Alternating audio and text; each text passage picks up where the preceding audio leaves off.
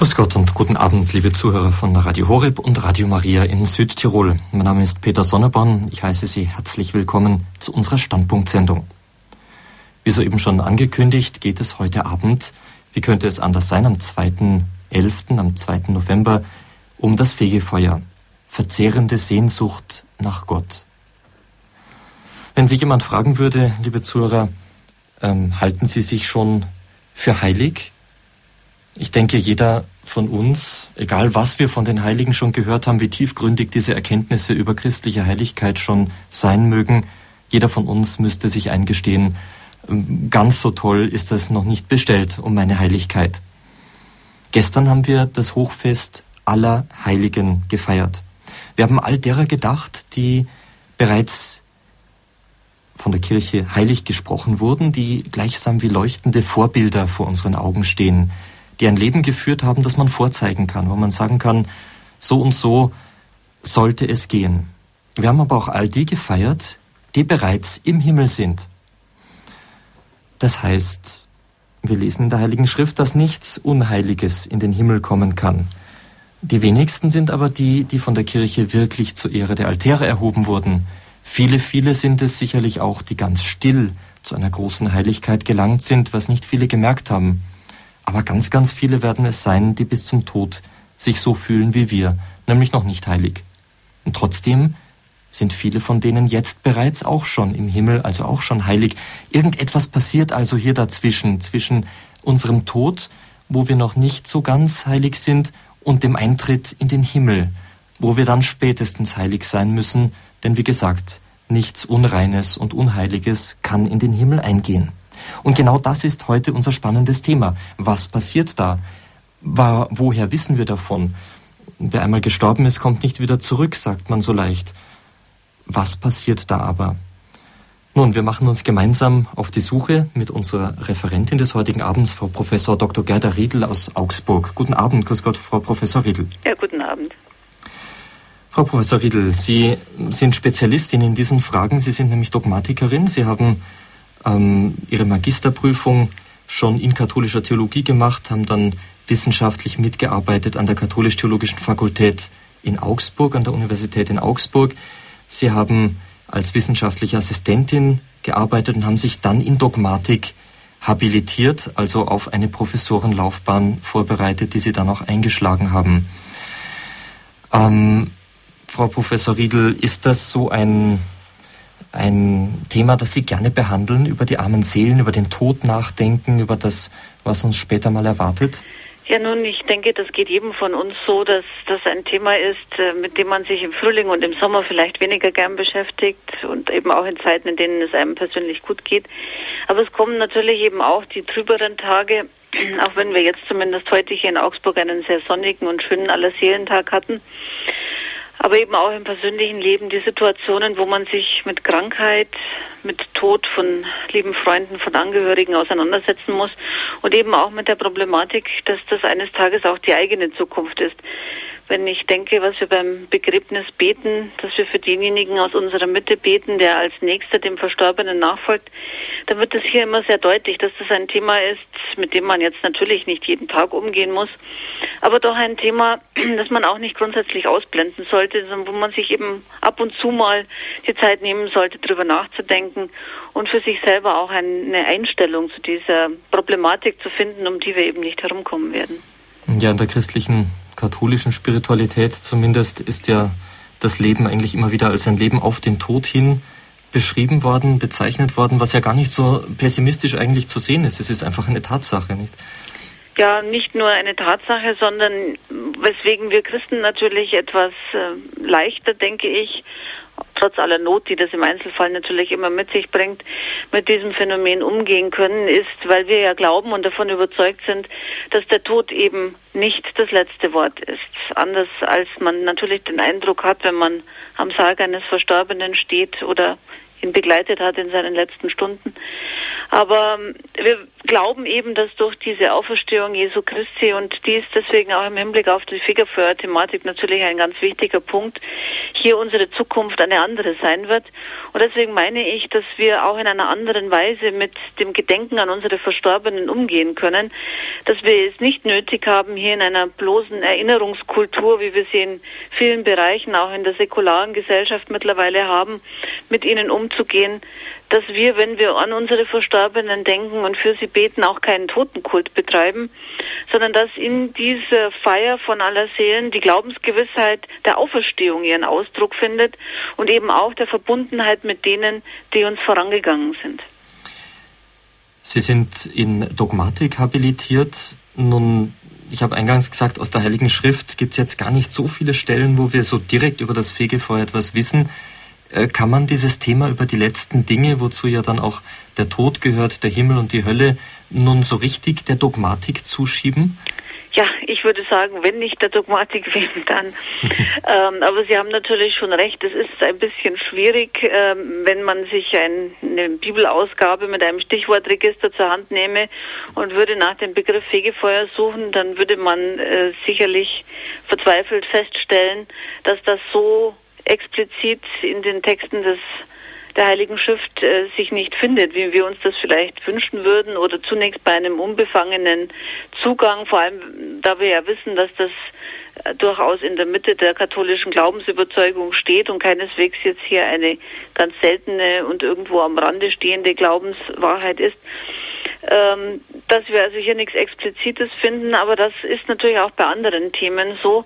Ähm, die Kunst besteht meines Erachtens darin, und das hat sich auch in vielen lehramtlichen Dokumenten entsprechend niedergeschlagen, dass wir auf der einen Seite versuchen, dem wesentlichen Gehalt dessen, was wir glauben, wenn wir von Fegefeuer sprechen, nachzugehen und auf der anderen Seite viele Assoziationen, die sich zum Teil auch durch Brauchtum oder vor allem auch durch bildliche Darstellungen in der Kunst, vor allem des Spätmittelalters, äh, hier eingeschlichen haben, dass wir denen mit ein bisschen Kritik begegnen und sie als Ausdruck eines zeitgemäßen Versuchs, das ins Bild zu setzen, wahrnehmen, aber nicht im Hinblick auf das, was wir eigentlich vom Glaubensverständnis her über das Fegefeuer sagen und denken wollen. Und ich denke, dass ja heute auch Ihre Veranstaltung ein Versuch ist, dieser Sache etwas mehr auf die Spur zu kommen. Auf jeden Fall, ja. Wenn ich Sie da richtig verstehe, hilft uns hier unser katholischer Ansatz, dass gerade die Dogmatik nicht nur aus der Heiligen Schrift, sondern eben auch aus der Tradition und aus dem Lehramt der Kirche schöpfen darf, um hier die Dinge ein bisschen zu erhellen. Ja, Frau Professor Riedl, ich denke, wir können damit gleich mal in Ihren Vortrag einsteigen, uns mal genau anhören, was Sie uns zu sagen haben, was Fegefeuer ist, was es nicht ist. Und ähm, ja, hören wir doch mit diesen Ohren zu, die ein bisschen äh, darauf gerichtet sind, was das alles für uns ganz persönlich eines Tages auch mal bedeutet. Frau Professor, ich darf Sie jetzt um Ihren Vortrag bitten und Sie, liebe Zuhörer, darf ich jetzt schon herzlich einladen, im Anschluss daran dann natürlich gerne in die Sendung einzusteigen, mitzusprechen, Ihre Fragen zu stellen. Wir haben heute eine Expertin hier am Telefon, wie immer in unseren Sendungen, und Sie können dann wirklich alle Ihre Fragen und Nöte loswerden. Die Telefonnummer dazu gebe ich Ihnen, wenn der Vortrag vorbei ist, wenn es soweit ist. Jetzt zu Ihnen, Frau Professor Riedel, bitteschön. Dankeschön. Ja, wenn wir über das Fegefeuer sprechen, sind wir, wie schon gesagt, gut beraten, auf die gewalttätigen und teilweise irreführenden Bilderwelten im Umkreis eskatologischen Denkens zu verzichten. Sie könnten nämlich den Eindruck erwecken, es handle sich beim sogenannten Fegefeuer, um es mit Dantes göttlicher Komödie zu sagen, um einen weiteren Kreis der Hölle. Dabei ist das Gegenteil der Fall wenn es schon nicht ganz ohne Bilder geht. Und das hängt ein bisschen natürlich auch mit unseren menschlichen Zugangsmöglichkeiten zusammen. Dann ist das Fegefeuer eben gerade nicht der Vorhof zur Hölle, sondern das Wartezimmer zum Himmel. Weil jedoch so viele gewalttätige Assoziationen mit dem Begriff des Fegefeuers verbunden sind, sieht sich auch der Katechismus der katholischen Kirche genötigt, explizit festzustellen, und ich darf daraus zitieren, wer in der Gnade und Freundschaft Gottes stirbt, aber noch nicht vollkommen geläutet ist, ist zwar seines ewigen Heiles sicher, macht aber nach dem Tod eine Läuterung durch, um die Heiligkeit zu erlangen, die notwendig ist, in die Freude des Himmels eingehen zu können.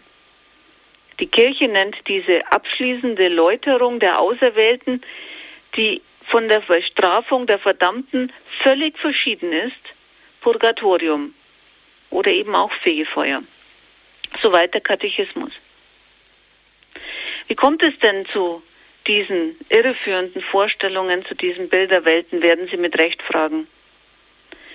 Nun, wenn wir die Räume der Geschichte, auch der Glaubensgeschichte überblicken, dann stellen wir fest, dass sich immer in Spätzeiten, in Spätzeiten der Antike, aber auch im Spätmittelalter, die Lesart des Christentums verändert hat.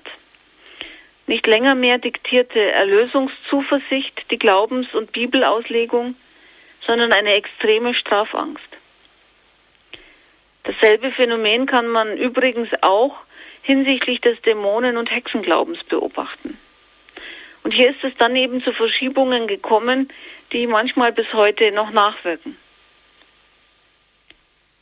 Für die Rede vom Fegefeuer bedeutete dieser Mentalitätsumschwung den Übergang von einer zunächst heilenden medizinischen Redeweise zu einer strafenden und richtenden Redeweise.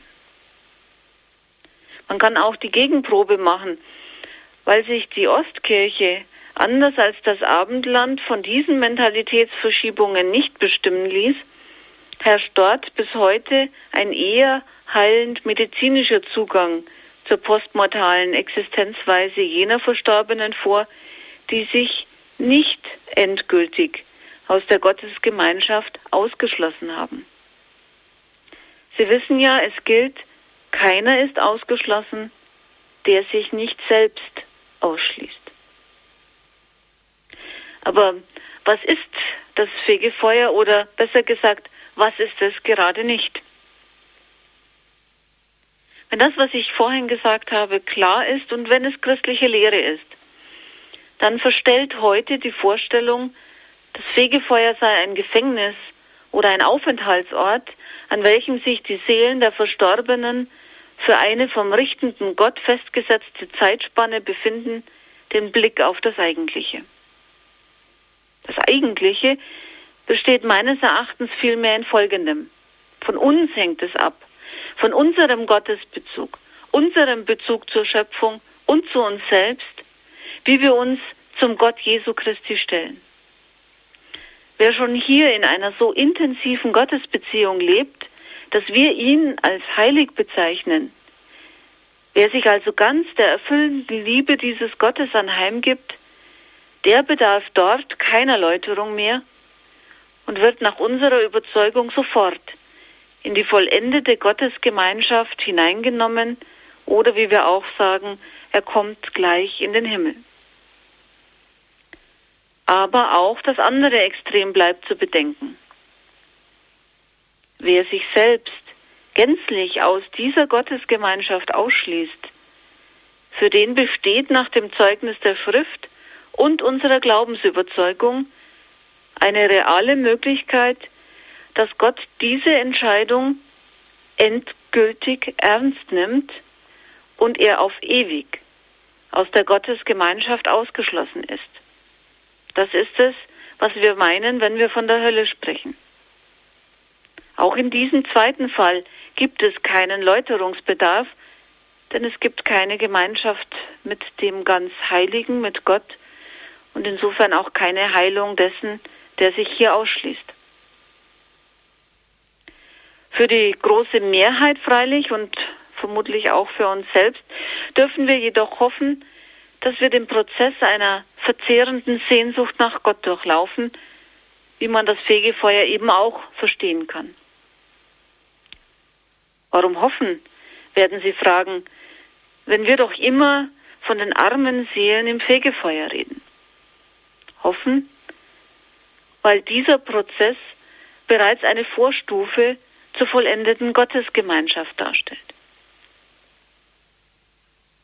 Eines bleibt allerdings eine unaufgebbare Voraussetzung. Die Glaubensüberzeugung von der Auferweckung Jesu Christi aus den Toten als prototypisches Ereignis unserer eigenen Zukunft. unserer Zukunft nämlich als der Auferstehung von den Toten. Wer diese Überzeugung nicht teilt, sie etwa für eine mythologische Redeweise hält oder für eine bloße Projektion leichtgläubiger Hasenfüße, der braucht sich um die Bestandteile des christlichen Jenseitsglaubens, christlicher Eschatologie also, weiter keine Gedanken zu machen. Der Glaube an einen postmortalen, heilenden Läuterungsprozess aus verzehrender Liebe zu Gott. Das Fegefeuer also. Dieser Glaube setzt den Glauben an die Auferstehung zwingend voraus. Und noch genauer, zwischen den drei genannten Befindlichkeiten Himmel, Hölle und Fegefeuer herrscht keinesfalls ein gleicher Abstand. Das Fegefeuer bildet also mitnichten eine mittlere Befindlichkeit zwischen dem beglückenden Leben in Gottes Gemeinschaft und Gottes Freundschaft einerseits und dessen genauem Gegenteil andererseits. Vielmehr sind die sogenannten armen Seelen im Fegefeuer schon unwiderruflich und endgültig gerettet. Lassen Sie mich noch einmal ein Bild gebrauchen. Bevor Sie ins endgültige Heil eingehen können, bedürfen Sie noch der vervollständigenden Heilung. Soweit, so gut. Damit ist erklärt, was das Fegefeuer ist, aber noch lange nicht, wie wir zu dieser Glaubensüberzeugung gekommen sind. Dürfen wir denn überhaupt annehmen, dass es sich hier um eine authentische Glaubensüberzeugung handelt, welche uns von heiliger Schrift und kirchlicher Glaubenstradition verbirgt ist? Denn wenn Sie in der Bibel nach dem Begriff Fegefeuer, lateinisch Purgatorium, griechisch Pyrkatarsion suchen. Übrigens alle drei Begriffe, die nichts mit Strafe, sondern mit Reinigung, mit Läuterung zu tun haben. Wenn Sie also danach in der Bibel suchen, werden Sie mit Sicherheit nicht fündig werden. Sind wir damit heute schon am Ende des Vortrags angelangt? Nein, natürlich nicht. Denn Glaubenserkenntnisse bilden sich jüdisch-christlicher Überzeugung zufolge ganz anders. Die Selbstmitteilung Gottes eröffnet ihr zufolge die Möglichkeit, auf neue Fragen mit Blick in die heiligen Schriften unter der Leitung des Geistes verbindend verbindliche Antworten zu finden.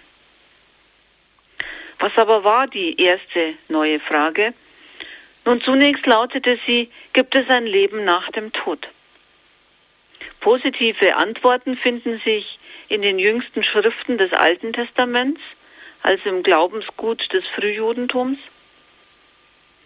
Wobei hier nach dem Schicksal der Gerechten gefragt wurde, christlich formuliert, hieß diese Frage dann im neutestamentlichen Teil die Frage nach dem Schicksal derjenigen, der vor der Wiederkunft Christi verstorbenen Christen. Und damit haben wir auch schon einen Grund, weshalb wir entgegen unseren Erwartungen im Neuen Testament nichts über das Fegefeuer finden und eigentlich auch gar nichts finden können. Denn dort herrscht zumindest in den älteren Schriften des Neuen Testamentes noch eine ungebrochene Naherwartung. Und damit drängt die Entscheidung für oder gegen Christus, nicht jedoch die Frage, was ist nach dem Tod, wenn ich ohnehin erwarte, dass vor dem Eintreten meines Todes der Herr noch wiederkommt. Mit dem Ausbleiben dieser Parousie zu dem Zeitpunkt, den die urchristliche Gemeinde erwartet hatte, musste auch das frühe Christentum die Wege Gottes mit sich erst erkennen und erlernen lernen. In dem Moment, wo die Naherwartung von einer Stetsbereitschaft abgelöst wird, stellt das frühjüdisch-christliche Weltbild auch entsprechende Lösungsansätze für die Befindlichkeit der Verstorbenen zwischen ihrem Tod und der Wiederkunft des Herrn zur Verfügung. Nämlich dasjenige, was das Christentum später als Fegefeuer bezeichnen wird, also jenen Läuterungsprozess, der denen gilt, die weder als Heilige schon in Gottes Gemeinschaft leben, noch sich gänzlich von dieser ausgeschlossen haben. Gibt es dann also gar keinen Anhalt in der Schrift? Doch, diese Anhaltspunkte gibt es und das frühe Christentum hat sie genauso wie das Frühjudentum genau benannt. Dafür besaß man ja auch Methoden der Schriftauslegung, etwa den Konvenienzbeweis. Fragt man nämlich nicht genau nach den Begriffen Fegefeuer, Purgatorium, Pyrkatarsion, sondern fragt man nach der Befindlichkeit der Verstorbenen, nicht nach der Befindlichkeit der Verstorbenen, sondern nach der Sinnhaftigkeit eines Fürbittgebetes oder gar eines Sühneopfers für Verstorbene, dann ändert sich der Befund. Die berühmteste Stelle in diesem Zusammenhang bildet sicher ein Bericht aus dem zweiten Makkabäerbuch, das zwischen 124 und 63 vor Christus entstanden ist.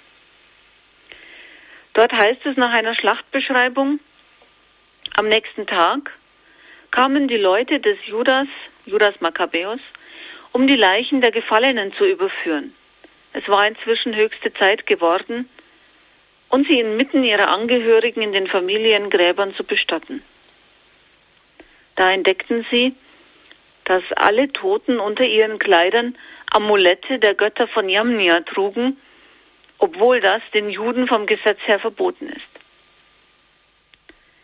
Da wurde allen klar, dass die Männer deswegen gefallen waren, und sie priesen nun alle das Wirken des Herrn, des gerechten Richters, der das Verborgene ans Licht bringt. Anschließend hielten sie einen Bittgottesdienst ab und beteten, dass die begangene Sünde wieder völlig ausgelöscht werde.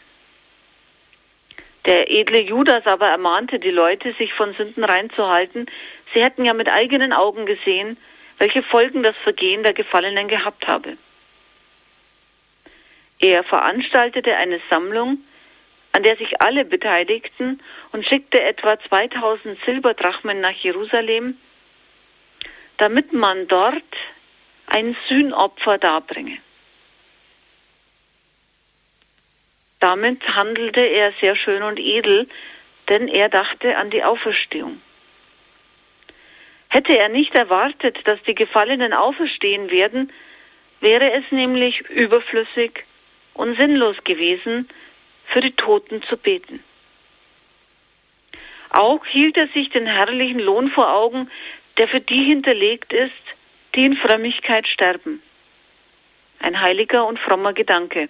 Darum ließ er die Toten entsühnen, damit sie von der Sünde befreit werden. Soweit der Text aus dem zweiten Makkabäerbuch im zwölften Kapitel. Das heißt also, bereits im Alten Testament herrscht in frühjüdischen Texten die Überzeugung, auch nach dem Tod könne das Geschick der Verstorbenen noch positiv beeinflusst werden, indem man für sie betet und Opfer darbringt. Ein Gedanke, der insbesondere in Verbindung mit dem Fegefeuer in der katholischen Kirche bis heute fortlebt und sich auch in unserer entsprechenden Frömmigkeitspraxis ausdrückt sodass auch hier die bewährte theologische Formel zur Anwendung kommt, lex orandi, lex credendi. Das Gesetz des Betens drückt das Gesetz des Glaubens aus. Damit ist freilich aber noch nichts über die Art der Läuterung selbst ausgesagt, sondern nur über die Möglichkeit, dass für diejenigen, die eben noch nicht ganz heilig sind, auch nach dem Tod noch eine Möglichkeit besteht, geläutert zu werden. Dass der biblische Gott ein läuternder Gott ist, diese Redeweise findet sich im Alten und im Neuen Testament. In den Worten von Deuteronomium 4.24 ausgedrückt und ausdrücklich zitiert im Hebräerbrief in 12.29, unser Gott ist verzehrendes Feuer. Beide Gedanken nun. Den der postmortalen Sühne bzw. Läuterungsmöglichkeit und den der reinigenden Macht Gottes im Feuer finden sich zusammengespannt in einem Zitat aus dem ersten Korintherbrief des Apostels Paulus. Wohlgemerkt, Paulus spricht an dieser Stelle nicht vom Fegefeuer, noch von einer postmortalen Situation. Und dennoch sahen sich die, äh, die Kirchenväter in ihrem Fegfeuerglauben darin extrem bestätigt. Paulus behandelt an dieser Stelle den Wert christlicher Missionsarbeit und er schreibt im ersten Korintherbrief in Kapitel 3 in den Versen 11 bis 15, denn einen anderen Grund kann niemand legen als den, der gelegt ist, Jesus Christus. Ob aber jemand auf dem Grund mit Gold, Silber, kostbaren Steinen, mit Holz, Heu oder Stroh weiterbaut, das Werk eines jeden wird offenbar werden. Jener Tag, und damit meint er den Tag der Parosie, wird es sichtbar machen, weil es im Feuer offenbart wird. Das Feuer wird prüfen, was das Werk eines jeden taugt. Hält das stand, was er aufgebaut hat, so empfängt er Lohn. Brennt es nieder, dann muss er den Verlust tragen, er selbst aber wird gerettet werden, doch so, wie durch Feuer hindurch. Mit diesem im ersten Korintherbrief verwendeten Bild wird seither gerne die Frage nach der Art der Läuterung illustriert.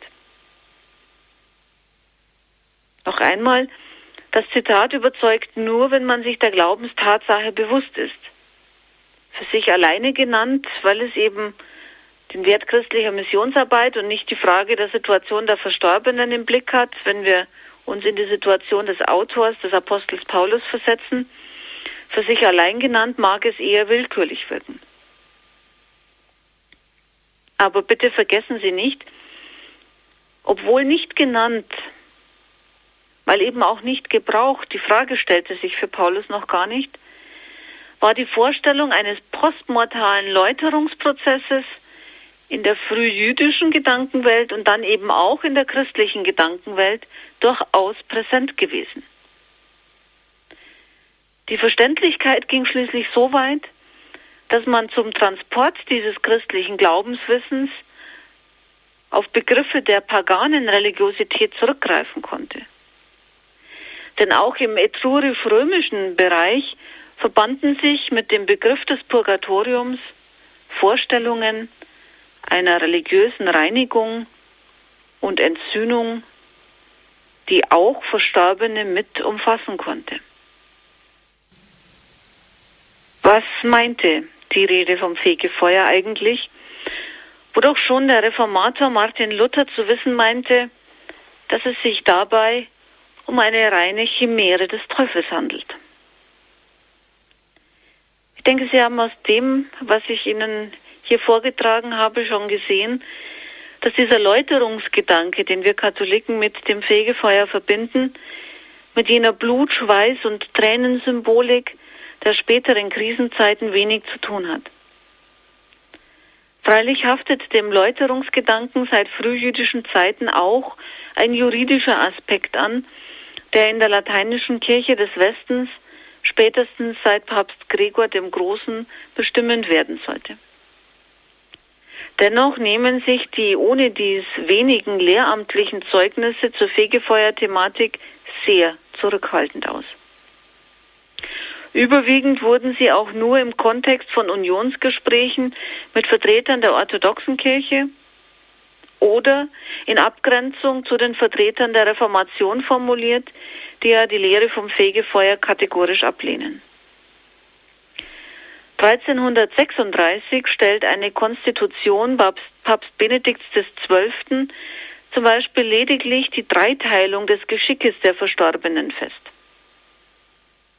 Dass es also diese drei Möglichkeiten gibt, von denen wir am Anfang gesprochen hatten. Himmel, Hölle, Fegefeuer. Selbst die relativ deutlichen Formulierungen der Unionskonzilien von Lyon im Jahr 1274 und von Florenz im Jahr 1439 wagen noch nicht einmal die Festlegung eines Ortes. Dabei ist es allerdings entgegen heute landläufiger Vorstellungen bis zum gegenwärtigen Tag geblieben. In Verruf geriet die Fegefeuer-Thematik eher indirekt. Der Ablasshandel, der Verdacht auf Werkgerechtigkeit und natürlich, und das sehr folgenschwer, die Verbannung auch des zweiten Makkabäerbuches aus dem protestantischen Schriftkanon, weil es sich um ein griechisches und nicht um ein hebräisches Buch des Alten Testamentes handelt erschütterte den Glauben an die Existenz eines postmortalen Läuterungsprozesses ganz erheblich.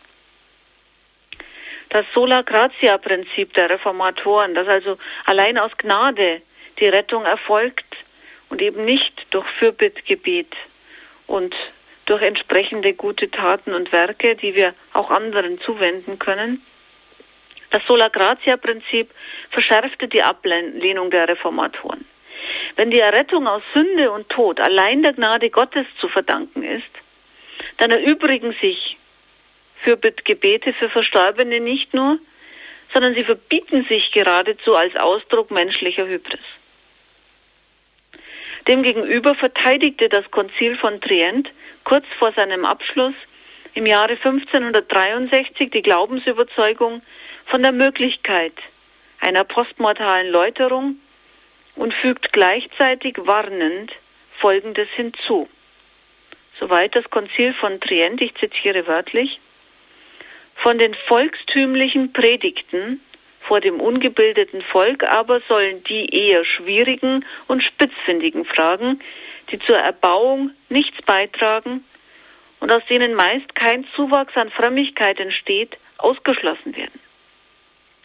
Desgleichen sollen die Bischöfe nicht zulassen, dass Unsicheres beziehungsweise was am Schein der Falschheit krankt und das Volk gebracht und behandelt wird.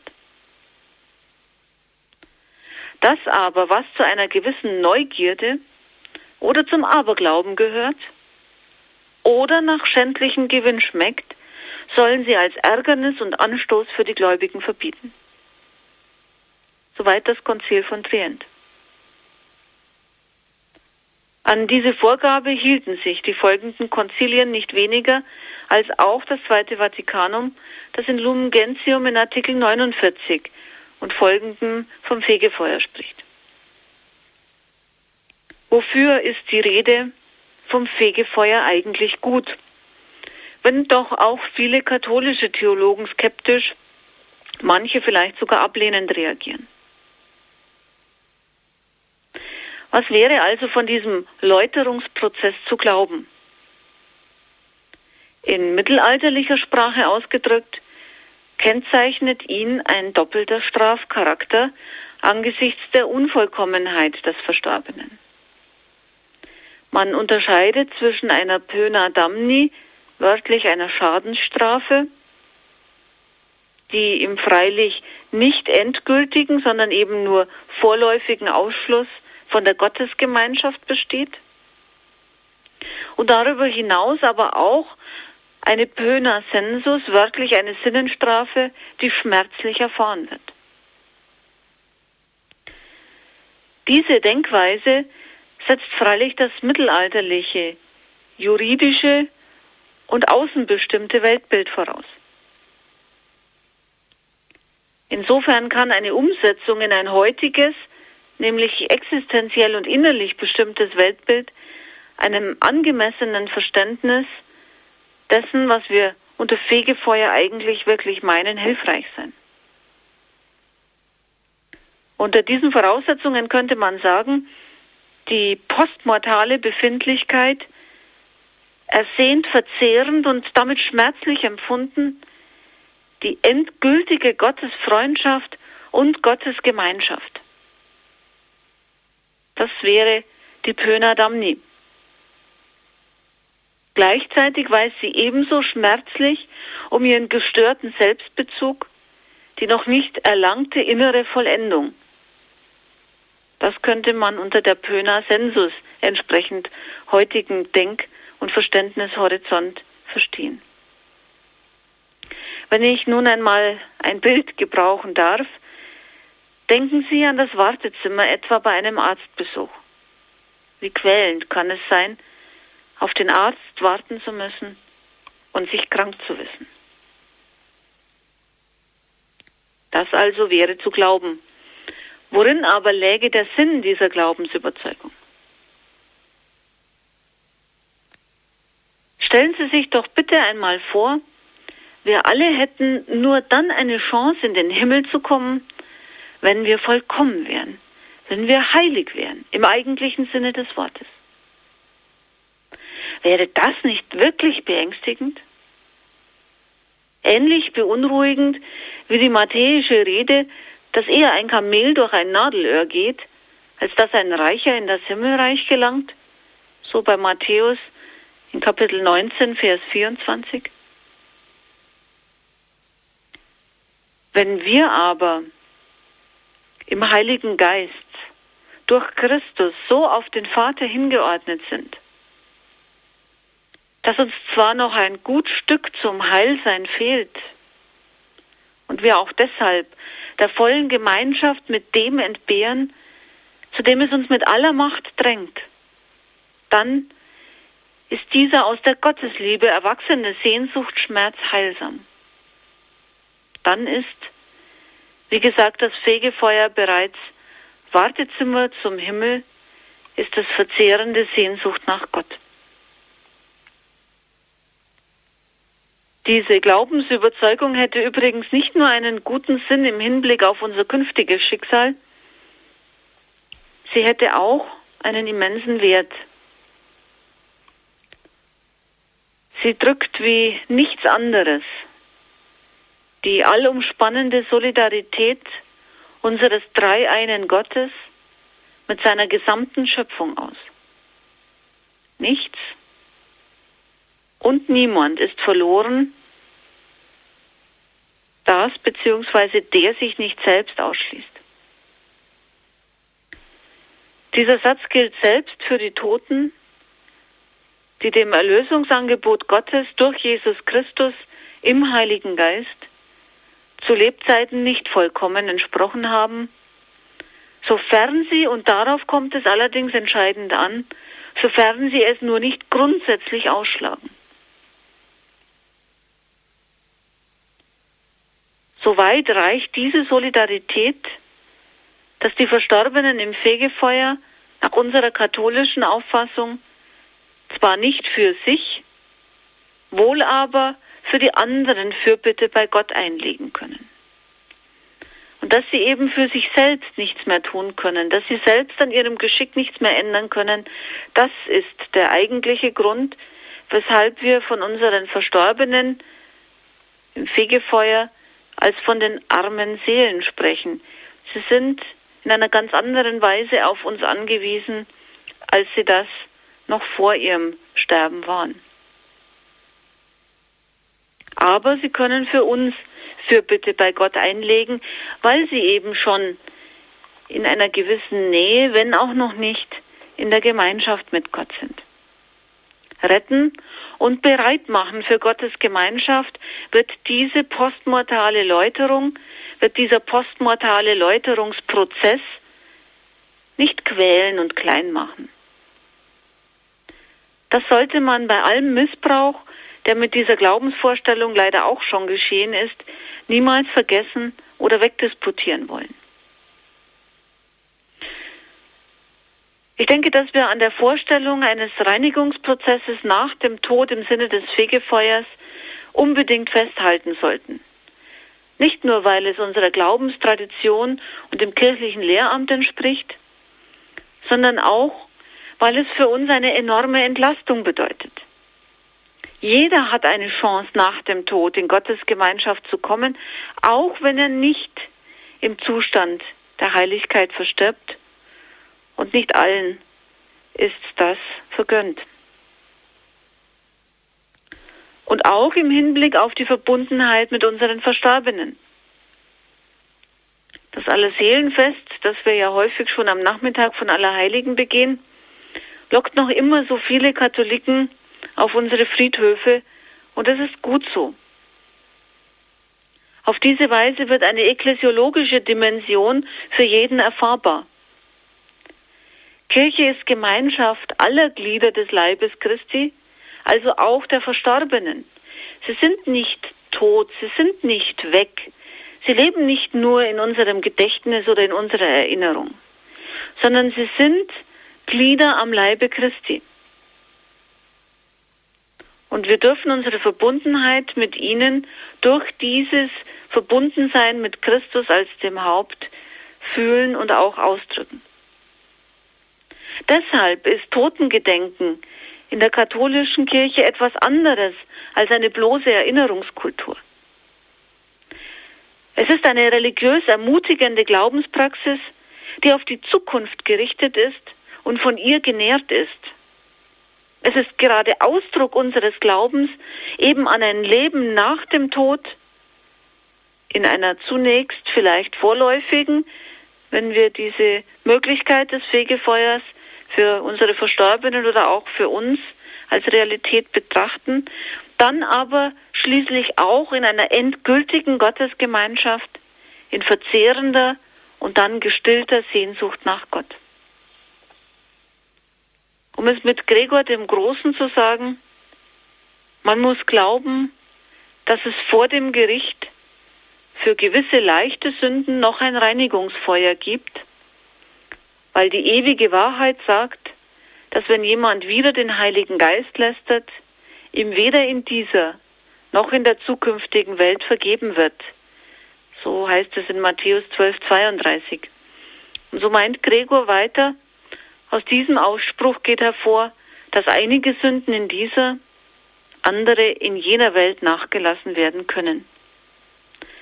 Ich denke, in diesem Sinne und vor diesem Hintergrund gewinnt nicht nur die Vorstellung vom Fegefeuer, sondern gewinnt auch das jährliche Fest aller Seelen eine positive und eine uns ermutigende Dimension, der wir uns auch in schweren Stunden anvertrauen können. Das Fegefeuer, verzehrende Sehnsucht nach Gott, das Thema des heutigen Abends bei Standpunkt hier in Radio Horeb und Radio Maria Südtirol. Unsere Referentin, von der wir soeben den Vortrag zu dem Thema gehört haben, ist Frau Professor Dr. Gerda Riedl aus Augsburg. Sie ist habilitiert im Fachgebiet Dogmatik, Privatdozentin und am Lehrstuhl der Dogmatik in der Universität Augsburg tätig. Herzlichen Dank, Frau Professor, für Ihren Vortrag, für die erhellenden Gedanken zu diesem Thema. Sie haben umrissen, was es mit dem Fegfeuer auf sich hat, biblische, lehramtliche Aspekte herausgestellt zu diesem Thema und uns zum Schluss noch einmal sehr schön dargestellt, warum dieser Glaube an das Fegfeuer sehr sinnvoll ist und warum er eigentlich eine große Hoffnung für uns bedeutet, unsere ganze Zukunftszugewandtheit irgendwie beinhaltet. Sie haben natürlich auch angesprochen, Frau Professor, dass man für die Verstorbenen beten kann, dass man für sie ein Sühnopfer darbringen kann, wie wir es im zweiten Makkabäerbuch lesen. Aus diesen Stellen wird geradezu abgeleitet, wenn denn dieses Gebet sinnvoll sein soll, dann muss es so etwas geben wie eine Läuterung nach dem Tod. Da stellt sich doch irgendwie die ganz grundsätzliche Frage, wenn dort jemand nach dem Tod in Sehnsucht auf Gott wartet, damit in ihm etwas ähm, getan wird, damit in ihm etwas wachsen kann, vielleicht die Liebe größer werden kann und so weiter, wie kann etwas, was ich für diesen Menschen tue, ein Opfer, ein Gottesdienst, den ich mitfeiere für diesen Verstorbenen, in ihm etwas bewirken? Er muss doch geläutert werden.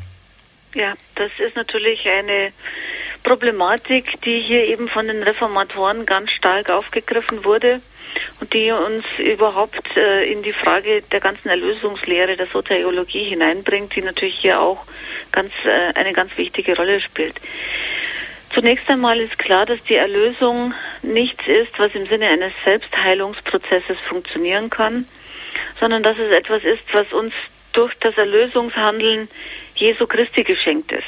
Und das ist ja auch das Anliegen, das die Reformatoren ganz stark betont haben. Die Frage ist, wie kommen wir jetzt hier sozusagen ins Spiel? Sind wir diejenigen, an denen dieses erlösende Handeln Jesu Christi einfach passiert?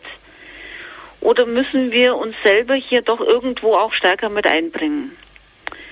Die Reformatoren haben den Akzent sehr stark auf dieses Handeln Jesu Christi und auf das Handeln des Dreieinen Gottes gesetzt und haben deswegen auch immer von allein aus Gnade gesprochen, diese Rechtfertigung allein aus Gnade, die vor allen Dingen Martin Luther so stark auch umgetrieben hat.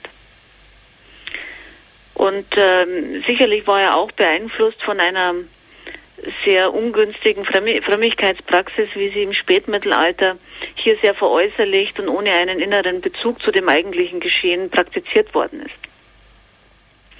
Ich denke aber, wie so häufig mit Kritik der Fall ist, wurde hier auch das Kind mit dem Bade ausgeschüttet.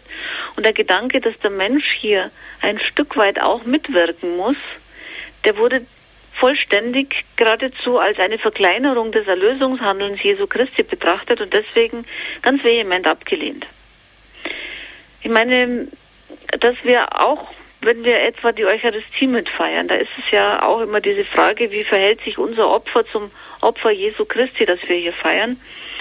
Es ist bei all diesen Fragen der Erlösung, glaube ich, wichtig, dass wir eine gute katholische Mitte finden, die zwischen einem Aktivismus des Menschen, der immer in Gefahr steht, auch einen Hauch von Selbsterlösungsgedanken mit hineinzunehmen, genauso Abstand nimmt wie von einer reinen Passivität, die eigentlich im Hinblick auf die Personalität und auch die Beziehung, in der Gott zum Menschen steht und in der auch der Mensch zu Gott steht, nicht hinreichend gerecht wird.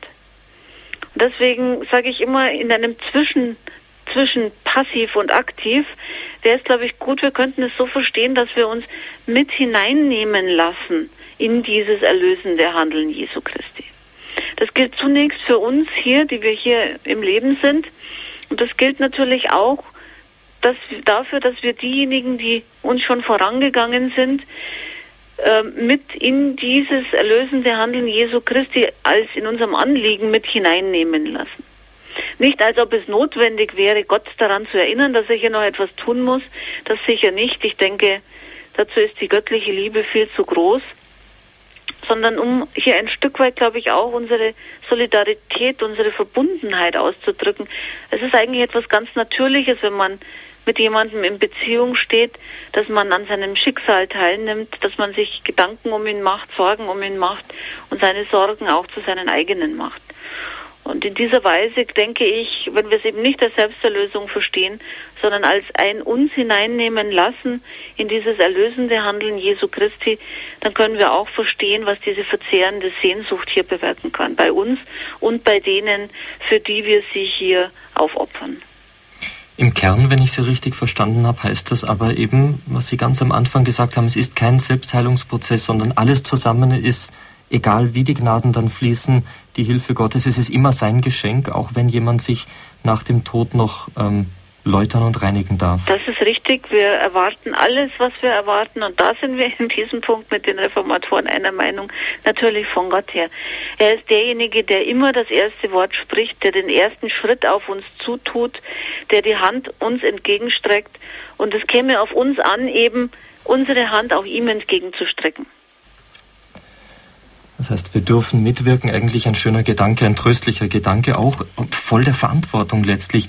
Als Sie das gerade so gesagt haben, habe ich mir gedacht, ist eigentlich wunderbar. Wir behindern oft doch auch andere Menschen während ihres Lebens. Vielleicht führen wir sie sogar dazu, dass sie etwas tun, was sie nicht tun sollten, was vor Gott letztlich schlecht ist, was sie äh, dazu bringt, noch im Reinigungsort bleiben zu müssen. Und wir bekommen dennoch die Chance, nachher wieder etwas für diese Menschen zu tun, dürfen so wieder Liebe schenken, ähm, Liebe austauschen. Ja. Frau Dr. Riedel, wenn ähm, wir vom Fegefeuer sprechen, das klingt auf den ersten Blick so uniform. Also Fegefeuer, da kommen alle rein, denen noch irgendwas fehlt. Man sagt allerdings, dass es so viele Wege zu Gott gibt, wie es Menschen gibt hier auf Erden. Gilt das auch für das Fegefeuer, für die Art und Weise, wie ich mich denn Gott in dieser Zeit, wenn man hier von Zeit sprechen kann, nähere? Ja, Sie haben schon gesagt, da kommen alle rein. Das ist, setzt natürlich im letzten eine örtliche, räumliche Vorstellung voraus. Wir haben natürlich, wenn wir über diese Dinge in der Eskatologie sprechen, über das, was uns nach dem Tod erwartet, das wäre aus dem Bereich der individuellen Eskatologie oder auch, wenn wir über das sprechen, was am Ende der Geschichte, am Ende der Zeit erwartet wird, die allgemeine Eschatologie, dann haben wir das Problem, dass wir natürlich immer in unseren Kategorien von Raum und Zeit denken. ähm, diejenigen unter Ihnen, die vielleicht äh, den einen oder anderen Science-Fiction-Film schon geschehen, gesehen haben, wo man mit Paralleluniversen oder parallelen Zeitschlaufen oder Krümmungen der Zeit und diesen Dingen ein bisschen gedanklich experimentiert, die können sich zumindest vorstellen, dass wir nicht ohne weiteres sinnvollerweise das, was wir hier als reale Dimensionen erleben, so in diese jenseitige Welt hineinprojizieren können. Es wird da irgendeine Form von Transformation, von Veränderung stattfinden, wenn das, was wir über die Auferstehungserscheinungen des auferstandenen Herrn Jesus Christus wissen, dann ist eben dieses Leben, ist auch diese Leiblichkeit von einer veränderten Qualität und vermutlich eben auch das, was wir mit Raum und Zeit hier in den Blick nehmen. Deswegen ist es immer ein bisschen schwierig, wenn wir uns das Fegefeuer sozusagen als einen Ort vorstellen, von mir aus ein Haus mit vielen Räumen, in denen es sozusagen unterschiedliche Befindlichkeiten oder Zustände gibt. Ich denke, und das hat mir an diesem Bild das Fegefeuer verzehrende Sehnsucht nach Gott so gut gefallen, dass wenn wir versuchen, das eher auf diese Gottesbeziehung, auf diese personale Dimension zu bringen, äh, dann kommen wir von dieser ganzen Problematik mit Raum und Zeit. Wir hatten ja früher auch die Vorstellung, dass man so und so viele Jahre im Fegefeuer ist und dass man davon dann eben durch Fürbittgebete oder andere ähm, Werke, sozial-karitatives Engagement oder andere Formen der Wiedergutmachung hier einige Jahre im Fegefeuer weniger hätte. Landläufig sagt man das ja auch manchmal noch so, dass man sich durch dieses oder jenes dort ein paar Jahre spart. Das sind alles bildhafte Vorstellungen, mit denen man sehr vorsichtig umgehen muss. Wenn wir uns das als eine personale Beziehung zu Gott vorstellen, eben wie das eben auch ist, wenn man zum Beispiel einen geliebten Menschen nicht bei sich hat, dass man Sehnsucht nach ihm empfindet, vielleicht sogar bis zu einem körperlich schmerzlichen Grade. Und sich vorstellt, dass es auch mit dieser Gottesbeziehung so ist, zu wissen, man ist ihm nah und trotzdem nicht in dieser Gottesgemeinschaft, weil man eben noch unvollkommen ist, weil hier noch etwas fehlt, dann denke ich, wird auch klar, dass es in der Tat von dem Einzelnen, von seiner einzelnen Gottesbeziehung abhängt, von der ganzen Geschichte, die er mit in diese Gottesbeziehung hineinbringt, der Geschichte seines Lebens, wie sich das dann im Einzelnen auch gestaltet. Dankeschön. Ich darf jetzt eine Dame aus München begrüßen. Guten Abend, grüß Gott. Guten Abend, vielen Dank für den Vortrag, der sehr, sehr schön ist. Ähm, ich, äh, Sie beziehen sich auf eigentlich auf eine große Mystikerin, Marila Tass, die Hochschule Gottes die auch äh, äh, geschrieben hat, dass Gott die Liebe ist und Gott bestraft, also Gänsefüßchen durch die Liebe.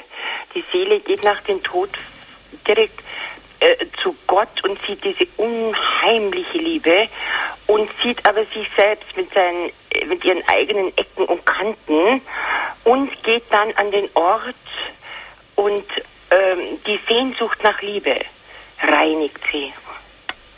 Das ist eigentlich das Purgatorium. Ja, also ich denke, ähm, insofern ähm, die Mystiker ja auch auf katholischem Boden stehen, dass wir da logischerweise inhaltlich natürlich völlig d'accord gehen. Äh, ich glaube eben auch, dass es wichtig ist, ähm, diesen eigentlichen Sinngehalt dessen, was die Kirche immer meinte, wenn sie vom Fegefeuer gesprochen hat, aber natürlich vor 1500 Jahren, vor 1000 Jahren in einer anderen Sprache formuliert hat, um die ähm, Menschen an den Punkten auch abzuholen, wo sie sich befunden haben, dass wir das eben heute auch in eine zeitgemäße Sprache und in einen zeitgemäßen Verständnishorizont übersetzen müssen. Und da scheint mir eben gerade diese Dimension der Liebe Gottes zu uns, aber eben auch unsere Liebe zu ihm, eine ganz hilfreiche und auch in der Sache sehr zutreffende Dimension zu sein. Dankeschön für diese, diesen Beitrag. Alle schöne Grüße nach München. Ich glaube, das gibt uns noch einen, ein wichtiges Stichwort. Ähm, Mystiker natürlich, die auf katholischem Boden stehen, wie Sie sagen. Ähm, dieser Bereich gehört natürlich ein bisschen zu dem, was wir so Privatoffenbarungen nennen. Ich möchte darüber nachher noch ein bisschen sprechen, denn ich denke gerade dadurch, dass über das Fegefeuer jetzt so wenig bekannt ist, sagen wir mal aus der Heiligen Schrift, mm, ja, dient oft eine Privatoffenbarung jedoch auch zur Auferbauung, um mehr wissen zu wollen, um da näher hinzukommen. Sprechen wir nachher noch drüber. Wir haben jetzt noch Frau Fechler aus Ankum in der Leitung. Guten Abend, Frau Fechler. Guten Abend, Herr Sonneborn. Guten Abend, Frau Dr. Riedl. Guten Abend. Ja, hier gibt es ja viele Fragen und vieles könnte man da sagen. Ähm, was ich über die Sehnsucht, wenn Sie sagen, die Sehnsucht ist das bestimmende Leiden eigentlich der Verstorbenen da in diesem Reinigungsort Purgatorium. Fegefeuer gibt es nur bei uns in der deutschen Sprache und arme Seele auch, habe ich ge gehört, äh, weil sie eigentlich reiche Seelen sind, die ja doch die Gewissheit haben, dass sie zu Gott kommen werden. Äh, sie sagen, sie sind arm, weil sie nichts mehr für sich tun können. Und ja. Und die Sehnsucht, denke ich immer, die fängt doch schon im Erdenleben an. Dann sind wir ja hier schon im auch schon in einem Reinigungsort, denn man sehnt sich doch nach der Anschauung Gottes, nach größerer, nach der Liebe Gottes oder das mehr zu erfassen. Das ist ja auch schon, da kann man sagen, da leidet man ja auch schon drunter und auch unter dem Nichtkönnen dessen, was man eigentlich möchte, so, so sein, wie es eigentlich sein sollte in den Augen Gottes. Und man, man schafft es nicht, man schafft es und das ist eben nur, was da bleibt, ist dann nur das Vertrauen, dass Gott einen wirklich doch trotzdem so annimmt. Er, ich kann verstehen, dass man nicht sofort in den Himmel kommt nach dem Tod, weil eben doch Gott so die Reinheit und die höchste Form von Liebe ist, dass, dass man das doch, ähm, diese, dass das nicht sich vertragen könnte. Vielleicht auf der anderen Seite sage ich mir wieder, er kommt in der Heiligen Kommunion zu uns. Er ist in einen Stall gekommen, er kommt in der Heiligen Kommunion zu uns hier auf der Erde äh, obwohl wir ja überhaupt nicht würdig sind. Und insofern könnte er uns auch so, wie wir sind, gleich in den Himmel nehmen, weil ähm, das eben auch seine Liebe zeigen, er, dass, er, dass er auch Sehnsucht nach uns hat, dass er uns ganz schnell bei sich hat. Das wäre natürlich schön. Aber die Lehre der Kirche, und ich verstehe das auch, ist, dass es da noch so eine Zeit der Läuterung gibt. Und ich bin auch traurig darüber, dass die evangelischen Christen, die Freikirchen überhaupt nicht ähm, dieses äh, Eintreten für die Verstorbenen, dieses äh, Schenken des Gebetes, was ja auch im Grunde auch schon wieder Gnade ist, wenn wir das tun, äh, für die Verstorbenen. Das gibt ja auch eine besondere Verbundenheit damit. Meine Frage ist noch, wissen Sie, wer das gesagt hat, dass ähm, die Verstorbenen für uns etwas tun können? Nicht mehr für sich selbst was, aber für uns etwas und wir uns eigentlich dessen auch mehr will ähm, dafür auch mehr offen sein sollen und das vielleicht auch sie eine, mehr ansprechen ja, sollen. Das ist eine Position, die bei uns in der Fachzunft sozusagen strittig ist. Es gibt äh, keine lehramtlichen Aussagen zu dem Thema. Äh, wie ich ja ohnehin gesagt hatte, die Kirche ist, was diese Themenbereiche angeht, immer sehr zurückhaltend gewesen. Unter anderem eben auch deswegen, weil hier auch ein, ein gewisses Neugierdepotenzial natürlich da ist und man sehr schnell dann dazu kommt, so eine Art Topografie des Jenseits zu entwerfen und vielleicht dann auch die Gefahr besteht, äh, das Wesentliche, dass es nämlich eigentlich nicht um das Wie und die Umstände und die Frage, ist das jetzt zeitlich oder räumlich zu verstehen oder ist zum Beispiel dieses Fegfeuer ein ein Augenblick der Gottesbegegnung, den wir uns gar nicht im Sinne einer räumlichen Ausdehnung über Jahre oder Jahrzehnte hin vorstellen dürfen, dass das alles wegführt von der eigentlichen Thematik. Das ist, kann ein Problem sein in diesem Zusammenhang, auch wenn wir natürlich ein gewisses Bedürfnis haben, hier mehr wissen zu wollen. Ähm, diejenigen, die äh, sich für eine solche Vorstellung einsetzen, und ich zähle mich da auch darunter, dass die Verstorbenen, die im Fegfeuer sind, etwas für uns tun können, die verstehen das vor allen Dingen eben aus dieser ekklesiologischen Verbundenheit heraus dass die eben hier schon in einer Gottesbeziehung stehen, aber eben noch nicht in dieser vollkommenen, wie wir sie dann für diejenigen erwarten dürfen, die dann tatsächlich in Gottes Gemeinschaft im eigentlichen Sinne des Wortes sind. Mhm. Ja, vielen Dank, Frau Fechler, für die Frage. Etwas Wesentliches ähm, möchte ich schon nochmal herausheben. Frau Fechler hat den Spieß umgedreht. Wie ist das jetzt mit der Sehnsucht Gottes nach uns? Ist die dadurch gemindert, dass er uns ähm, hier sozusagen erst einmal noch ein bisschen schmachten lässt, wenn man das mal so, ja, so ausdrücken möchte. Gut, das ist natürlich eine Frage.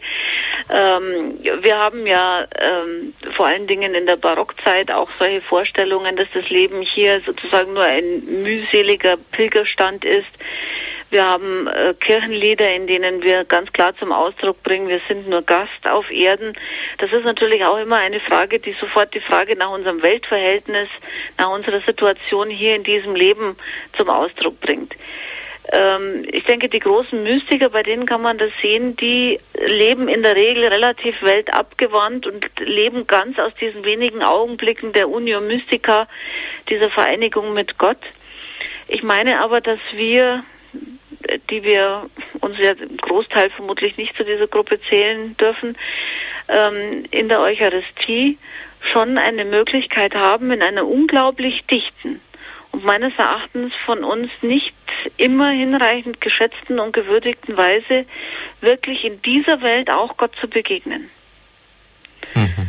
Ähm, aber die Kirche hat immer auch gesagt, wer zur Eucharistie geht, wer die Kommunion empfängt, der soll sich bitte auch entsprechend darauf vorbereiten. Es hat früher zum einem Extrem geführt, dass man sehr, sehr selten nur zum Kommunionempfang gegangen ist. Heute habe ich manchmal den Eindruck, dass mancher vielleicht zu gedankenlos gehen mag. Ich möchte jetzt äh, mhm. hier kein Urteil über andere brechen, aber wenn ich auch an mich selber denke, es sind manchmal so Situationen, wo man einfach nicht ganz bei der Sache ist und wo man konsequenterweise eigentlich sagen müsste, ich bin gar nicht so eingestellt auf dieses unglaubliche Ereignis, das mir hier in jeder Eucharistiefeier wieder begegnet. Und von daher sind das, ich würde sagen, sind Begegnungsinseln, die uns auf das schon vorbereiten können, was uns dann in der Vollendung erwartet. Mhm. Ja, ich denke, dieser dieser Hinweis auf das ungenügende Wahrnehmen der Größe dieser Augenblicke ist sicher ganz wichtig. Sie haben ganz am Anfang Ihres Vortrags auch ähm, darüber gesprochen, dass in früheren Zeiten durchaus die Strafangst im Vordergrund stand und nicht so sehr der erlösende Glaube.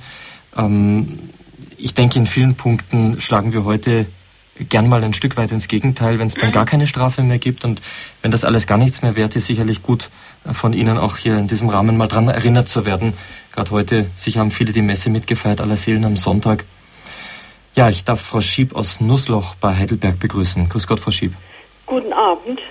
Ich darf mich erstmal recht herzlich bedanken bei der Frau Professor für den guten Vortrag. Danke, gern geschehen. Und dann möchte ich mal was anderes sagen. Und zwar, äh, natürlich, ich habe alles mitbekommen und ich weiß auch, was Sie meinen.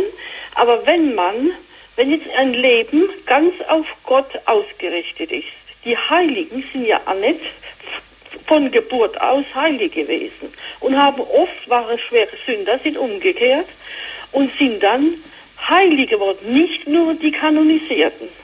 Wenn man ein ganzes Leben auf Gott ausrichtet, und versucht, nach Heiligkeit zu streben, dann wird Gott der Letzte sein, der, äh, oder, der, der uns da noch irgendwo läuft. Das kann man ja auf Erden schon abbüßen.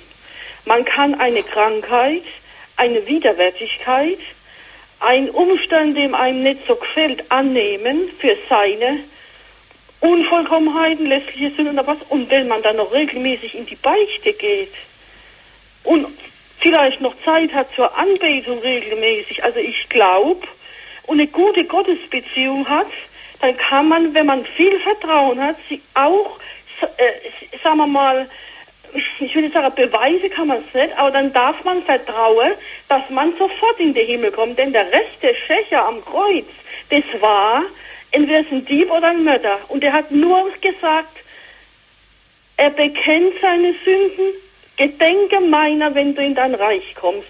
Und Christus hat nicht gesagt, du musst jetzt noch ins Purgatorium. Der hat gesagt, du wirst heute noch bei mir im Paradies sein. Und das kann auch ein anderer, kann auch, auch jeder von uns sagen. Wenn er Vertrauen hat und sich bemüht. Das letzte Stück, das muss dann Gott schenken. Da haben Sie völlig recht und da würde ich Ihnen auch gar nicht widersprechen. Wir haben im Prinzip drei Möglichkeiten, wenn ich es jetzt mal so ein bisschen abstrahiere. Das eine sind diejenigen, die tatsächlich im Zustand der Heiligkeit versterben. Wenn sie zum Beispiel versehen mit den Sterbesakramenten und auch in einer entsprechenden Art ihr Leben auch gelebt haben, hier versterben, dann kann das sehr gut sein, dass sie hier sozusagen ohne einen Umweg, ohne eine Zwischenstation machen zu müssen, wenn ich das jetzt auch mal so ein bisschen räumlich sagen darf, unmittelbar sofort in Gottes Gemeinschaft kommen. Es gibt die andere Möglichkeit, ich sage bewusst Möglichkeit, aber mit der Entschiedenheit, mit der Jesus auch seine Botschaft verkündigt hat und uns zur Nachfolge aufgefordert hat, denke ich, sollten wir auch diese Möglichkeit nicht unthematisiert lassen, dass sich jemand ganz aus dieser Gottesgemeinschaft ausschließt. Und der kommt auch nicht ins Fegefeuer, der kommt nämlich dann sofort in diesen Zustand oder wie wir uns das vorstellen sollen, der nicht Gottesgemeinschaft, der Gottesferne dessen, was wir als Hölle bezeichnen. Alle die übrigen, diejenigen, die nicht im Zustand der Heiligkeit versterben und diejenigen, die sich nicht selbst ausschließen, von denen haben wir jetzt heute Abend geredet, wenn wir vom Fegefeuer sprechen. Und da wollen wir uns eben mit der Frage ein bisschen beschäftigen, müssen wir uns das als Strafe vorstellen, was natürlich auch im Hinblick auf das Gottesbild gewisse Konsequenzen hätte, oder müssen wir uns das als etwas vorstellen, wie ich vorgeschlagen hatte, was eine verzehrende Sehnsucht nach Gott ist, die dann eben doch auch so viel Läuterung bewirkt, dass selbst diejenigen, die vielleicht durch einen plötzlichen Unfalltod oder sonst irgendwie nicht ganz in dieser Heiligkeit sich befunden haben, als sie gestorben sind, hier doch eine nicht nur eine Chance haben, sondern eine begründete Hoffnung haben, wirklich in diese Gottesgemeinschaft zu kommen. Was Frau Schieb natürlich hier ähm, angestoßen hat, war, wie sie selbst gesagt hat, etwas ganz anderes, nämlich unser Weg hier auf Erden zur Heiligkeit. Wie wird man denn heilig? Was ist Heiligkeit überhaupt? Ähm, in welchem Zustand darf man sich, sich selbst da vorstellen, wenn man heilig ist? Sprengt natürlich unseren Rahmen heute Abend. Ich würde Sie allerdings noch bitten, ähm, dass Sie noch ein Wort zum Stichwort Liebesreue sagen. Man hört das so oft. Vollkommene Reue. Ähm, was heißt das? In welcher Verfassung bin ich da? Erlauben Sie mir trotzdem, dass ich zum Thema Heiligkeit, auch wenn es ein Bitte. eigenes Thema wäre, Bitte. einen Satz sagen würde. Ich glaube, wir können in einem gewissen Gottvertrauen sein, wenn wir unser Leben auf Gottchen ausrichten. Und das heißt natürlich auch in einer regelmäßigen Weise die Sakramente, die uns die Kirche hier auch anbietet und die ja diese Gottesbeziehung gerade stärken sollen hier auch nutzen, um in dieser Gottesbeziehung zu bleiben. Das ist im Prinzip nicht anders wie auch in zwischenmenschlichen Beziehungen. Ich kann schlecht glaubhaft machen, dass ich jemanden gern habe, wenn ich mich jahrelang um den ich kümmere, mich zu ihm in keinster Weise in Beziehung setze. Auf der anderen Seite möchte ich aber jetzt hier keine Panik führen, aber auf der anderen Seite schon auch darauf hinweisen, dass wir irgendwie so eine kleine Neigung dazu haben, uns sozusagen zu sagen, naja, wir haben keinen umgebracht, wir haben auch sonst nichts Schlimmes angeschaut, so schlimm wird schon nicht sein und uns vorschnell vielleicht ja auch beruhigen.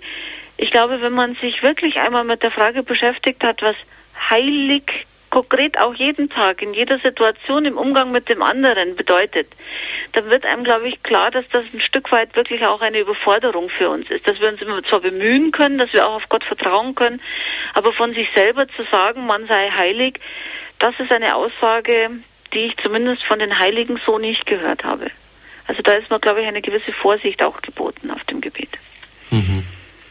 Aber Sie wollten. Ja, eigentlich äh, die Frage war jetzt. Was mit der Liebesreue äh, ist. Ich genau. denke, das passt auch ganz gut hier in diese Thematik. Ähm, Im Hinblick auf das Sakrament der Versöhnung, das ja eine sündenvergebende, die zentrale sündenvergebende Wirkung hat, vor allen Dingen eben auch dringendst angeraten ist bei schweren Sünden ähm, dass es natürlich auch Situationen gibt, in denen man möglicherweise, ich habe vorhin schon das Thema Unfalltod oder anderes angesprochen, vielleicht keine Gelegenheit mehr hat, dieses Sakrament zu empfangen. Und dann stellt sich natürlich die Frage, was ist mit Menschen in einer solchen Situation? Und äh, es hat in der Tradition der Kirche beim Nachdenken über dieses, was bedeutet eigentlich dieses Bußsakrament oder Sakrament der Versöhnung, wie wir es heute auch nennen. Es bedeutet ein sich aussöhnen mit Gott, mit den Mitmenschen und mit sich selbst. Und das kann unter Umständen in diesem Akt der vollkommenen, aber das möchte ich jetzt bitte hier unterstreichen, der vollkommenen Liebesreue auch ausnahmsweise in einem außersakramentalen Bereich geschehen weshalb man aber hier trotzdem immer dazu rät, sozusagen zur Sicherheit doch lieber auch dieses Sakrament der Versöhnung wahrzunehmen ist, dass eben die wenigsten Menschen wirklich in einem vollkommenen Maße, so wie ich das vorhin auch über die Heiligkeit gesagt habe, dazu in der Lage sind, bei vielen doch immer die Angst möglicherweise vor Strafe oder Schmerz noch mitschwingt, so dass es nicht allein die Liebe zu Gott ist, die sie zu dieser Reue bewegt, sondern möglicherweise noch andere Motivationen und das wäre dann eben keine vollkommene Liebesreue mehr. Muss ich diese Liebe zu Gott spüren oder muss ich sie wollen oder muss ich sie wissen, damit es eine vollkommene ist? Ja gut, das mit unserem Erfahrungsbereich ist natürlich immer eine schwierige Geschichte. Wir sind äh, in unserer Zeit sehr gewöhnt, die Dinge, die wir nicht erfahren, emotional oder auch sonst irgendwie äh, letztlich in ihrer Realität in Frage zu stellen. Ich denke aber auf der anderen Seite ein rein intellektueller, ein rein kognitiver Akt wird hier sicherlich auch nicht ausreichen. Wenn jemand einmal intensiv gebetet hat, dann denke ich, weiß er auch, was es bedeutet, in einer intensiven Gottesbeziehung zu stehen. Und das meine ich, ist die mindeste Voraussetzung für eine solche vollkommene Liebesreue. Mhm. Vielen Dank. Ich darf eine weitere Hörerin begrüßen. Guten Abend. Guten Abend. Bin ich jetzt dran? Jawohl. Ich habe eine Frage, die vielleicht ein bisschen jetzt das Thema nicht so ganz berührt. Sie sind naiv und auch spekulativ, äh, aber ich stelle sie, weil Sie also die reformatorischen Kirchen auch angesprochen haben vorhin, wo ich das nicht ganz mitgekriegt habe, weil ich außerhalb des Raumes war. Ich habe es nicht richtig verstanden. Ich äh, habe mich befasst am 31. Oktober ja auch mit Luther, den, den Sie ja vorhin auch erwähnten. Und ähm, ich weiß es nicht, also ob das jetzt in den Raum passt, die Frage, äh, was wäre eigentlich mit der katholischen Kirche passiert, wenn es ihn nicht gegeben hätte, äh, Blick darauf, dass ja vieles zu seiner Zeit eben nicht gerade sehr gut lief, sag ich mal, in der, in der, katholischen Kirche. Ich weiß nicht, ob ich, wenn ich mich jetzt so flapsig ausdrücke, ob, ob ich, ob Sie Nein, ich verstehe Sie völlig. Meine. Und das hat mich also so ein bisschen befasst und jetzt äh, nehme ich nur einfach die Gelegenheit wahr und, und stelle sie mal, weil ich mir sage, äh, also ich bin gut katholisch, also keine Frage, aber was, ähm, ja, was wäre eigentlich gewesen, wenn es ihn nicht ge äh, gegeben hätte. Ja, also das sind natürlich Frage, in der Tat spekulative Fragen. Ja. Aber man kann natürlich solche Was wäre wenn Fragen auch mal in den Raum stellen. Ähm, nun zunächst ist es so, was die, das Verständnis des Fegefeuers als solches angeht. Diese Fegefeuerlehre ist ja älter als die Auseinandersetzung mit der Reformation. Luther reagiert ja sozusagen schon auf das, was da schon da ist. Das heißt also, äh, im Hinblick auf das Thema, das wir jetzt hier heute Abend behandeln, glaube ich, wäre hier nicht sehr viel anders. Ähm, was die Kritik natürlich an gewissen Missbrauchsformen angeht, war natürlich auch Martin Luther weder der Erste noch der Einzige, der diese Kritik äh, geübt hat. Aber mit seinem Namen verbindet sie sich natürlich sehr fundamental. Und äh, ich denke, es ist sehr gut, dass wir von dieser, sagen wir mal, stark konfessionellen Polemik in der Auseinandersetzung und auch in der Beurteilung gegenseitig der auch der Positionen, die vertreten werden, mittlerweile weggekommen sind und man vielleicht auch einen Satz sagen kann, dass zumindest das Konzil von Trient in der Form, wie wir es damals dann im 16. Jahrhundert hatten, so nicht denkbar gewesen wäre, ohne die Anfragen, die hier ganz radikal von der Reformation gestellt worden sind. Insofern könnte man vielleicht auch ein bisschen salopp sagen, selten ein Schaden, wo kein Nutzen dabei ist. Auf der anderen Seite, wenn man sich die Reformationsgeschichte anschaut, muss man sagen, sowohl die kriegerischen Auseinandersetzungen als auch das Elend, das da über die Leute gekommen ist, äh, ist natürlich schon in Ausmaßen, die wir uns heute nur noch ganz schlecht vorstellen können. Gott sei Dank nicht mehr gut vorstellen können, aber die natürlich trotzdem auch existiert haben. Mhm.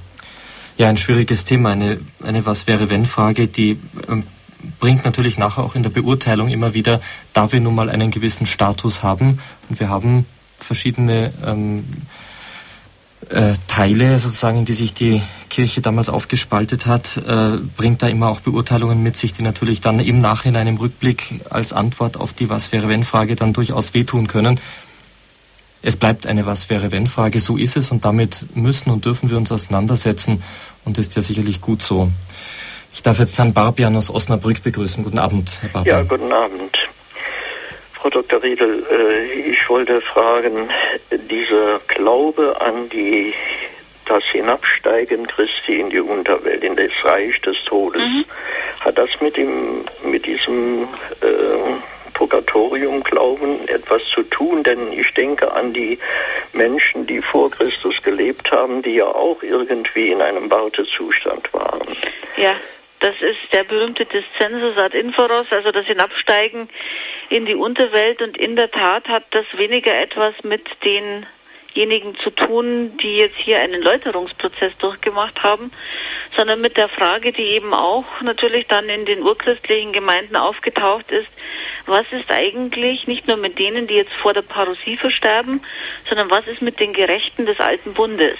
Ja. Und das geht ja zurück, vor allem wenn Sie die bildlichen Darstellungen anschauen, wird ja meistens dargestellt, wie Christus die äh, Tore der Unterwelt zertritt und Adam und Eva herausführt und ihnen folgt eine ganze Schar von Menschen.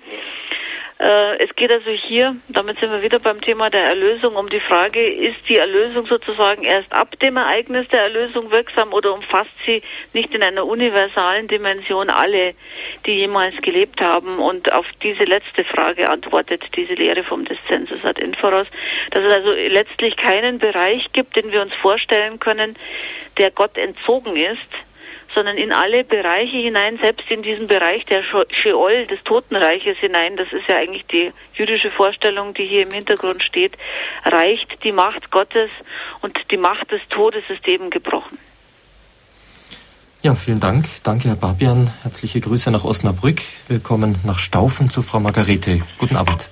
Guten Abend. Ja, ich weiß nicht, ob meine Frage überhaupt hier reinpasst. Versuchen wir es mal, Frau Margarete. Es Stellen geht Sie also darum, wenn jemand stirbt, dann erlebe ich, dass in, in äh, Kirchenzetteln bis zu seitenweise heilige Messen bestellt werden für die mhm. Verstorbenen. Was bedeutet eine heilige Messe? Eine heilige Messe ist für mich eine so wunderbare, eine so tiefgreifende, äh, ein so tiefgreifendes Ereignis, dass eine heilige Messe genügen müsste, um für den Verstorbenen zu beten. Was denken Sie darüber? Ja, da sind wir jetzt natürlich wieder bei den Dimensionen, über die wir ganz schlecht etwas sagen können. Maß, Zeit, Raum. Ich denke, dass die das, was wir in der Praxis tun, dass wir über Jahre hinweg für unsere lieben Verstorbenen Messen lesen lassen. Und das heißt im letzten Jahr auch die Gnadengaben, die sich in diesem eucharistischen Opfer, ähm, die uns in diesem eucharistischen Opfer geschenkt werden, eben nicht für uns selbst, sondern eben für unsere Verstorbenen in dieser Intention, äh, sie hier wirksam werden zu lassen ähm, dass dieser Brauch eben ein Stück weit, glaube ich, auch einfach ähm, dem in Beziehung stehen mit den Verstorbenen entspricht. Und ich meine, ähm, Sie haben zwar einerseits recht und es drückt Ihre Hochschätzung der Eucharistie aus, wenn Sie sagen, es müsste eigentlich eine heilige Messe auch schon reichen denke aber, dass auf der anderen Seite auch nicht schadet, öfter an die Verstorbenen zu denken, für sie zu beten und sie eben gerade auch in diese Messintentionen mit hineinzunehmen. Also ich denke, man sollte das nicht quantitativ sehen, sondern auch in einer Beziehungskategorie. Ja, ähm, vielleicht tun wir das ja auch ein bisschen aus unserer eigenen Erfahrung heraus, so wie Sie selber vorhin gesagt haben, Frau Professor Riedl, wir müssten eigentlich viel mehr wissen, was es Großes ist um diese Begegnung mit Jesus Christus in der heiligen Eucharistie. Wir merken aber, wir brauchen es immer wieder. Wir kommen gar nicht mit einer solchen Begegnung aus, obwohl auch die uns schon heilig machen könnte. Und vielleicht übertragen wir das ja auch ein bisschen gerade auf die Verstorbenen und wir wissen ja auch nicht, ob die vielleicht auch doch so etwas wie Zeit brauchen, um all das verarbeiten zu können, was ihnen geschenkt wird. Ich meine nur, es ist vielleicht gar nicht ganz so falsch, dass man auch aus diesem Gesichtspunkt äh, ein bisschen menschlich, zeitlich denkt und ähm, ja, ja. den Prozesscharakter hier etwas betont, ja. Mhm. Als letzte Hörerin darf ich noch Frau Helm aus Oberbayern begrüßen. Grüß Gott, Frau Helm. Grüß Gott. Mir ist heute bei den äh, Fürbitten aufgefallen, wieder, was ich so oft höre. Herr, lass die verstorbenen Christgläubigen ruhen in Frieden.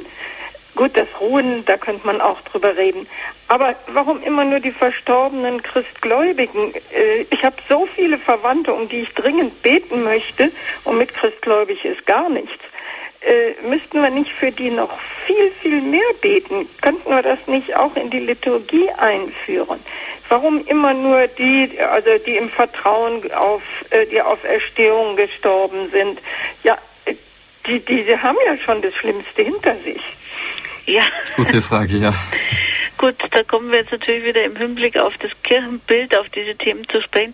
Natürlich beten wir zuallererst für diejenigen, die hier in einer ganz besonderen Christusbeziehung stehen, durch die Taufe und auf diese Weise uns in einer anderen Weise, jedenfalls wenn es um diese geistliche Wirklichkeit geht, verbunden sind, als wir das aufgrund von Freundschaft oder Verwandtschaft oder sonstigen Beziehungen in dieser Welt natürlich auch mit allen Menschen oder mit nicht getauften Menschen sein können und in vielen Fällen auch sein werden.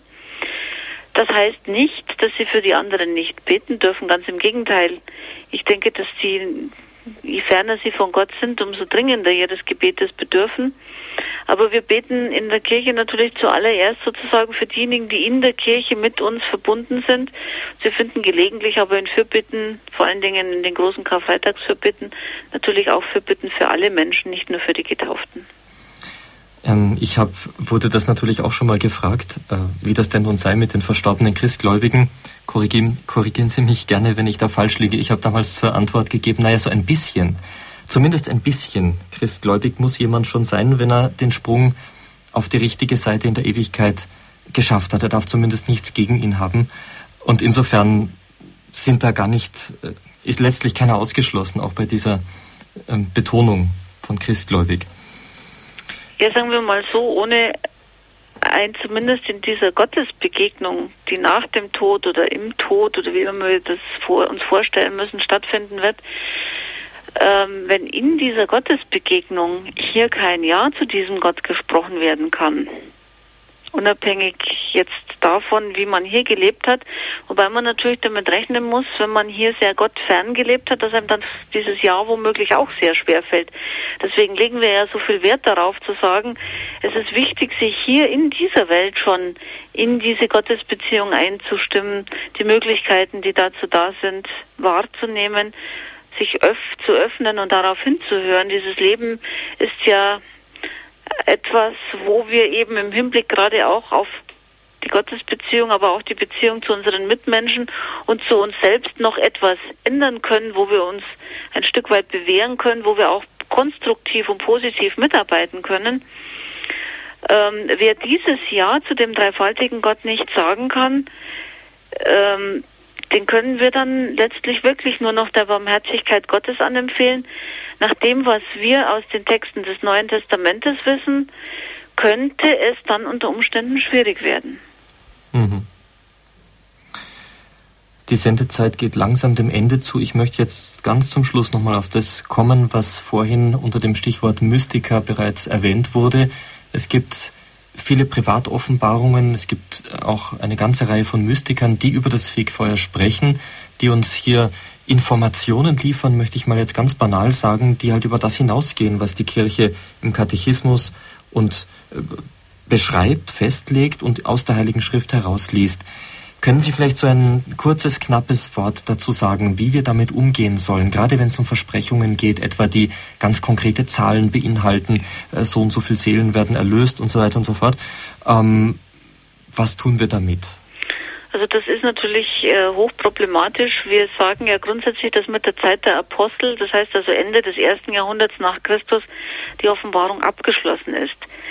Das heißt in der Konsequenz aber auch ganz klar, dass jede Privatoffenbarung als Echtheitskriterium, ob es sich also nun wirklich um eine Offenbarung Gottes an einen Einzelnen handelt oder nicht, als Prüfstein diese Offenbarung bis hin eben zur Zeit äh, der Apostel ähm, für sich gelten lassen muss. Und damit ist aber auch klar, dass nichts, was im Widerspruch zu der uns allen zugänglichen und von der katholischen Kirche in ihrem Lehramt ja immer wieder bekundeten Offenbarung da ist, Privatoffenbarung als von Gott offenbarte Privatoffenbarung sein kann. Es kann natürlich jetzt sein, dass es nicht etwas im Widerspruch steht, sondern dass hier sozusagen zusätzliche Informationen da sind. Aber auch da ist man immer gut beraten, ähm, zurückhaltend zu sein. Ich erinnere nur an die Ausführungen des Konzils von Trient, dass man alles, was nach Neugierde oder Aberglauben äh, sich anhört, äh, hier mit großer Vorsicht genießen sollte. Und gerade was die Prädestination angeht, dass also klar ist, wie viele Seelen gerettet sind, wie viele verdammt sind, das hat die Kirche wiederholt abgelehnt, äh, hier klare Aussagen zu machen. Es gibt diesbezüglich keine Prädestination. Es liegt an jedem von uns, ob er sich dieser Liebe Gottes öffnet oder nicht. Und jeder hat, unabhängig davon, wie schwierig vielleicht auch sein Leben ist, die Chance, dass der die Strecke des Weges, die ihm zu dieser Gottesbeziehung fehlt, ihm von Gott her entgegengebracht wird und auf diese Weise geschenkt wird. Mhm.